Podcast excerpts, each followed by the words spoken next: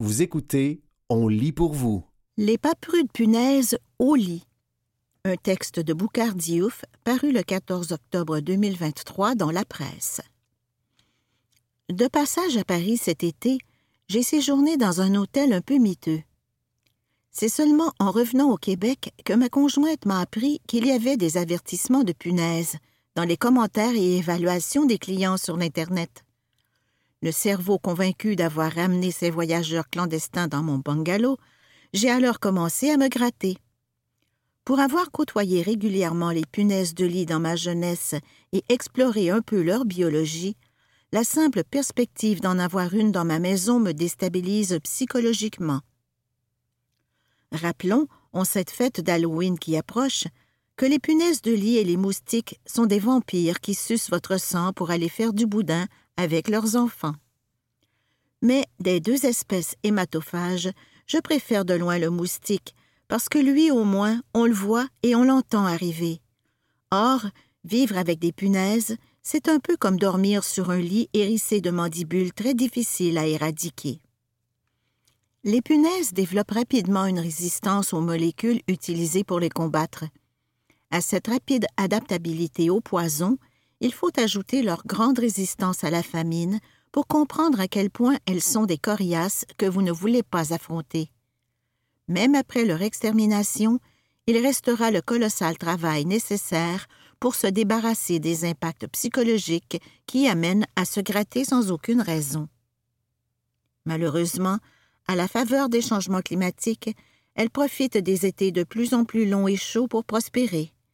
Si bien que, Autrefois associées aux endroits où sévit la précarité, les punaises sont désormais signalées jusque dans les chics magasins Victoria's Secret de New York. Des punaises de luxe, quoi. J'ai donc une grande compassion pour les établissements de Paris qui défraient la chronique à cause des punaises. En France, on signale leur présence dans les transports en commun, des cinémas, des hôpitaux et des universités.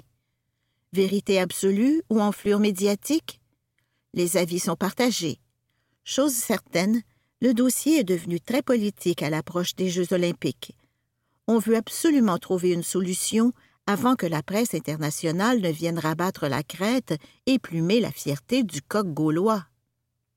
Comme toutes les bestioles qui ont accompagné les pérégrinations de Sapiens de son territoire asiatique d'origine, la punaise a connu une spectaculaire dispersion dans la biosphère. Que voulez-vous? Aux premières heures de leur balbutiement, les rats, souris, cafards, punaises et autres bestioles ont applaudi les explorateurs, les entreprises coloniales et le projet de mondialisation des cultures et des économies. Ils voyaient dans ces initiatives autant d'occasions de s'imposer aux humains et d'achever leur propre odyssée planétaire. Partout où elles débarquent, qui s'y frotte s'y pique, reste la devise de l'indésirable punaise, même un écologiste qui plaide pour le caractère important de toutes les vies finit quand même par les trouver un peu répugnantes. Permettez-moi de vous raconter leur parade sexuelle pour vous convaincre un peu plus de rester loin des punaises. D'un point de vue humain, la reproduction des punaises de lit est une des plus traumatisantes du monde animal. En cause, les mâles, qui ont un appareil reproducteur comparable à une perceuse, n'opte pas pour une façon normale de copuler. Il perfore l'abdomen de la femelle et lui injecte la semence dans le ventre. Ce mode de reproduction porte le nom d'insémination extragénitale traumatique. Dans certains cas, la fréquence des perçages peut transformer une punaise femelle en véritable passoire à la merci des invasions microbiennes. Comme les spermatozoïdes libérés dans l'abdomen doivent se frayer un chemin vers les ovaires, la grande majorité sera décimée par les cellules immunitaires de la femelle avant de voir un œuf.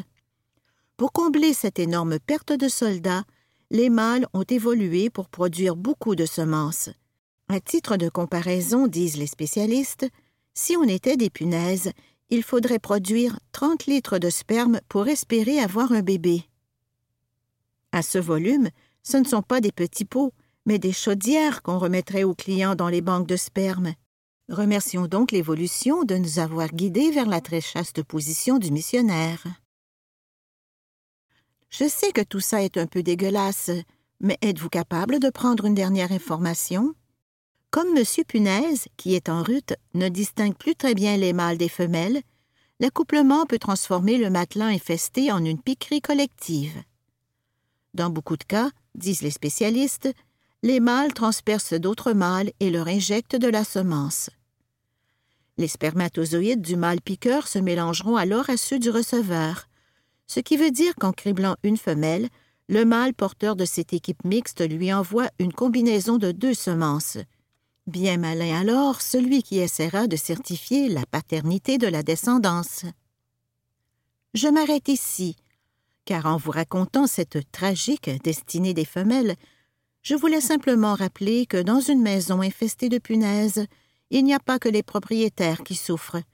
Croyez-moi, même si vous pratiquez le sadomasochisme extrême sur un lit grouillant de punaises, les bestioles doivent vous trouver pas mal straight. C'était Les paperus de punaises au lit, un texte de Boucard Diouf paru le 14 octobre 2023 dans la presse.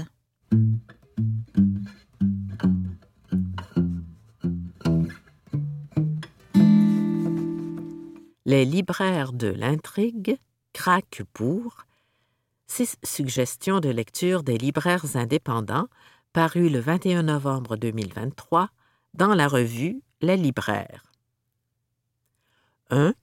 Henri Golo, Émilie Perrault et José Bisaillon, Fonfon, 32 pages, 21,95 Henri aime rire et faire rire, il dit même qu'il a une qualité spéciale. Il fait rire de lui. Pour certains, c'est un problème. Mais pour Henri, c'est un super pouvoir, car le rire guérit tout. Il aide à désamorcer les colères de son ami Rose et à chasser les larmes provoquées par les grandes sixièmes qui se sont moqués. En Marthe, son éducatrice du service de garde d'origine Inou, il trouve une alliée. Les Inuits ne sont-ils pas surnommés le peuple rieur? Henri Golo est le premier livre jeunesse écrit par la journaliste culturelle Émilie Perrault. À la fois drôle et touchant, cet album parle d'autodérision et du pouvoir du rire. Dès cinq ans. Libraire, Nadia Collard. 2.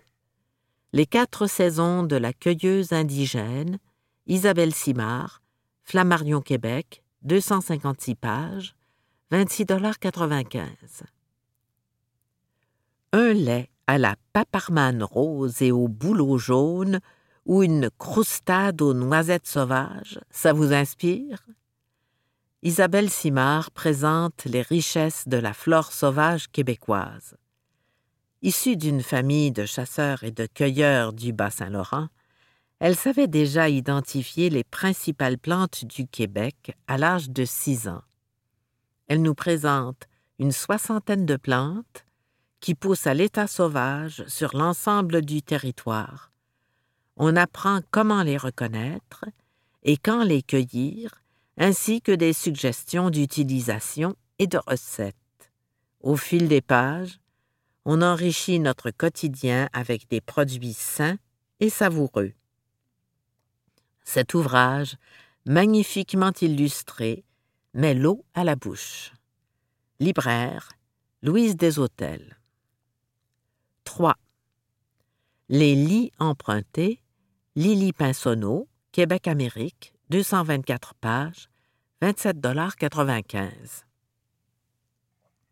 Que de lits Lily a-t-elle emprunté lors de sa peine d'amour?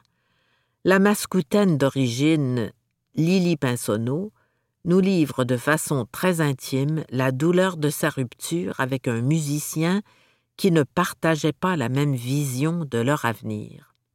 Un chagrin d'amour ne se guérit pas totalement avec l'appui, le réconfort et les bons mots de son entourage.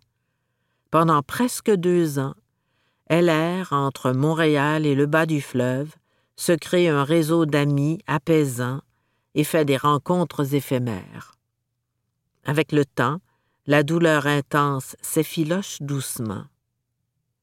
L'utilisation du langage oral, d'anglicismes et de tournures de phrases syntaxiquement houleuses nous rapproche de Lily, un touchant témoignage de cette génération qui se remet en question. Libraire Marc-Alexandre Trudel. 4. Je ferai le tour du monde. Alexandra Chaska, Boréal, 328 pages, 29,95 Alexandra Chaska, reporter pour Télé-Québec, ex-correspondante pour Radio-Canada et journaliste à la radio, propose dans son autobiographie un parcours de vie qui part de sa Pologne natale et l'amène dans plus de 50 pays. De la place Tiananmen en passant par Cité Soleil ou Kandahar, elle nous livre les coulisses de ses reportages sur les grands bouleversements de l'humanité. Non seulement témoin de l'histoire, elle exprime aussi ses réflexions sur le fait d'être une femme journaliste dans les années 1990-2000. Que de barrières elle a dû abattre ou contourner pour livrer une information juste, pertinente et quotidienne. Un récit clair, fluide et sans prétention, qui souligne le travail acharné d'une grande journaliste de chez nous. Libraire Marc-Alexandre Trudel. 5. La blague du siècle. Jean-Christophe Réel, Del Busso, éditeur, 256 pages, 25,95 Poète, romancier et scénariste, Jean-Christophe Réel offre comme deuxième roman une incursion dans le monde ordinaire. Louis, 30 ans, commis au Tim Hortons et grand consommateur d'humour, vit avec son frère Guillaume, schizophrène, dont le rire le fait craquer, et son père, Sylvain, atteint d'un cancer en phase terminale. Entre son travail, ses sorties et son amie Mégane, il prend soin de ses proches. Ses journées à s'occuper d'eux ne sont pas ce qu'il souhaite, mais il les accepte. Il essaie de toujours voir le bon côté des choses avec humour. La plume franche de l'auteur, faisant appel à l'oralité, nous livre une histoire d'amour, un roman triste, touchant et parfois drôle, qui sait assurément nous émouvoir. Libraire, Diane Marquis. 6. Les pires moments de l'histoire, Charles Beauchesne et Xavier Cadieux, Front froid, 160 pages, 28 dollars. Que vous soyez ou non un fan du balado Les pires moments de l'histoire, si vous aimez l'humour et les faits historiques, cette nouvelle bande dessinée est parfaite pour vous. Vous plongerez, à coup sûr, dans une lecture intrigante, pleine de surprises et toujours divertissante. La BD se divise en treize chapitres contenant chacun une histoire inédite. Vous pourrez donc voyager à travers l'histoire au fil de votre inspiration.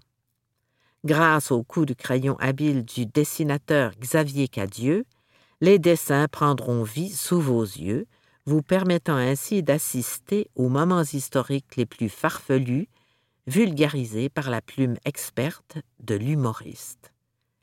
Libraire Jeanne Esquila. C'était Les libraires de l'intrigue craquent pour six suggestions de lecture des libraires indépendants paru le 21 novembre 2023 dans la revue Les libraires.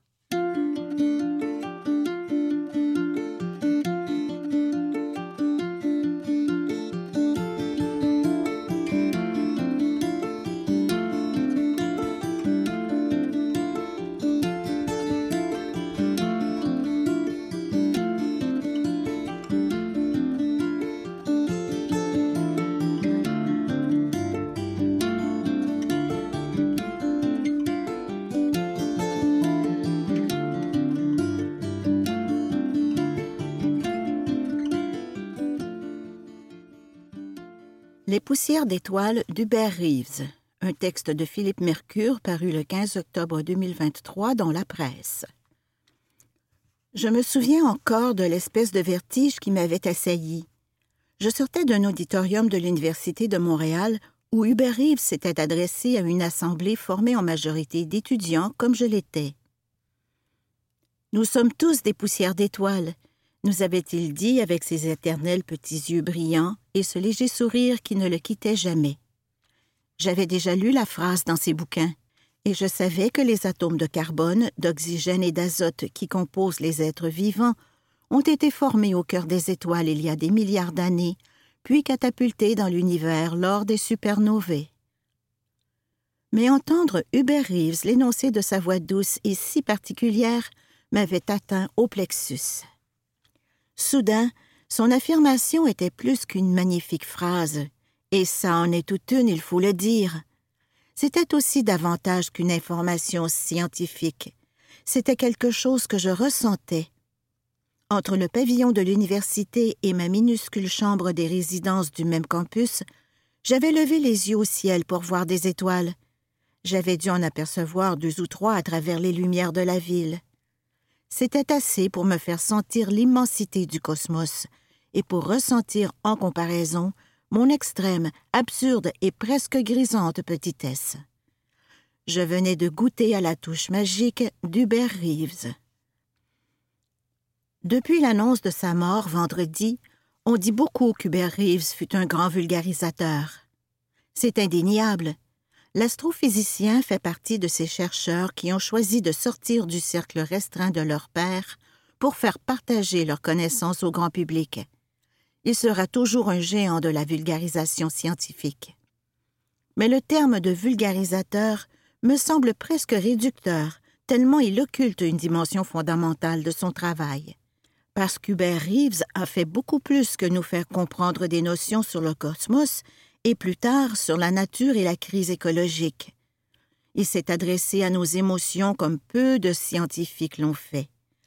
Il suffit d'avoir lu ses livres ou écouté ses conférences pour comprendre que lorsqu'Hubert Reeves faisait partager ses connaissances, c'était dans le but de nous transmettre quelque chose d'encore plus important pour lui, son émerveillement face à l'univers. J'ai voulu donner à contempler et à comprendre, écrit-il sur la quatrième de couverture de Poussière d'étoiles, affirmant que ce livre voudrait être une ode à l'univers. Dans mon cas, le truc a si bien marché que ce livre, avec d'autres, a contribué à me propulser vers des études en physique qui ont occupé une bonne partie de ma vie de jeune adulte. Le virage écologique d'Hubert Reeves s'inscrit dans le même désir de communiquer son attachement pour la beauté de la Terre ses préoccupations face à la fragilité des écosystèmes. Citation. Attentif aux sons et aux odeurs, je m'éveille à la présence tranquille du monde végétal. Je me sens vivant, à la surface de la planète Terre, à l'instant présent de l'évolution de l'univers, écrit-il dans Malicorne, faisant le pont entre astronomie et écologie avec ce regard toujours très personnel. Sous les concepts scientifiques qui auraient pu être complexes et désincarnés, il y avait toujours ce retour à l'humain, à ce que nous sommes, à la façon dont le monde nous interpelle et nous fait vibrer. Hubert Reeves voulait nous faire comprendre pour nous faire ressentir. Pour moi, son chef-d'œuvre reste son premier livre de vulgarisation pour adultes, Patience dans l'azur, comme un condensé de ce qu'il développera dans ses ouvrages subséquents. J'ai complètement usé mon exemplaire à force de le feuilleter et de le pousser dans les mains de mes amis. Je ne l'ai d'ailleurs pas retrouvé vendredi. J'espère que celui ou celle qui l'a gardé l'a lu et apprécié. En nous disant que nous sommes des poussières d'étoiles, Hubert Reeves nous a fait réaliser que nous ne sommes rien de plus que des assemblages d'atomes, de brèves structures temporaires dont les composants, comme des blocs légaux, ont servi à fabriquer d'autres structures avant nous et prendront d'autres formes après notre mort. C'est maintenant au tour d'Hubert Reeves de redonner à la nature les atomes fabriqués dans les étoiles qui lui ont permis de vivre 91 ans sur Terre. L'émerveillement qu'il nous a transmis, lui, reste, tout comme ce sentiment de mieux comprendre et de mieux apprécier notre place dans l'univers. C'était Les poussières d'étoiles d'Hubert Reeves, un texte de Philippe Mercure paru le 15 octobre 2023 dans la presse.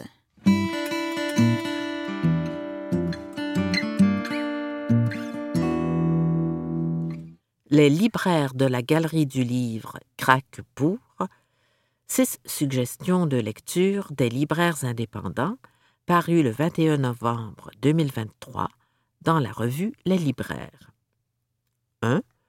Au pays du désespoir tranquille, Marie-Pierre Duval, Stanquet, 304 pages, 29,95 Ce roman parle de Marie, une femme de carrière, recherchiste, avec un enfant et toutes les responsabilités qui s'ensuivent. C'est l'histoire d'une femme qui semble pourtant avoir tout pour réussir, mais qui finit par craquer et tout remettre en question à la suite d'un burn-out. À travers ces questionnements, elle cherche un sens à sa vie qui peut sembler tout à fait banal aux yeux de la société. L'auteur écrit cette détresse d'une belle plume efficace qui nous offre aussi une vision nouvelle de notre relation aux réseaux sociaux. Ce roman est une réflexion sur nos rapports à la liberté, à la maternité, à la technologie et sur la charge qui s'accumule sur le dos des femmes d'aujourd'hui, malgré le progrès. Libraire, Noémie Lafleur l'art. 2.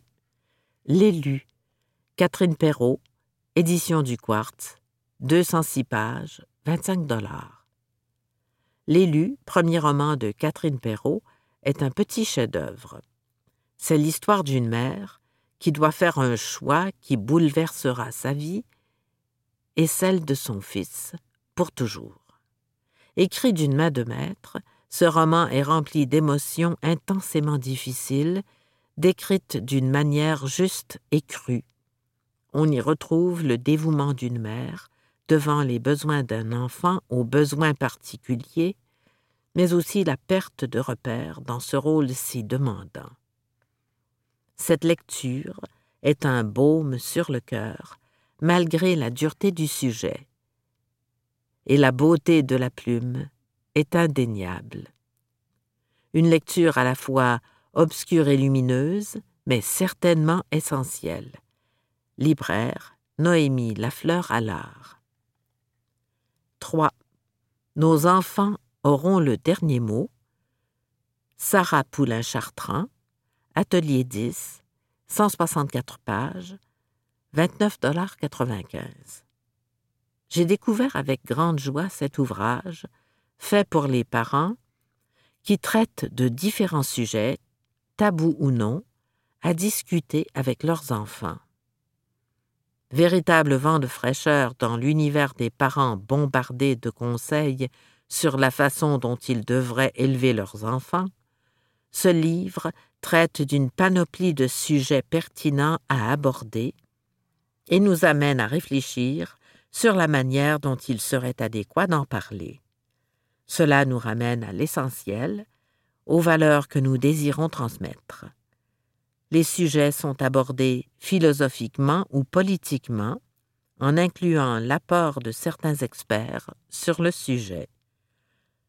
Ce livre permet aussi de donner la parole aux enfants qui ont, plus souvent qu'on le pense, une opinion bien éclairée.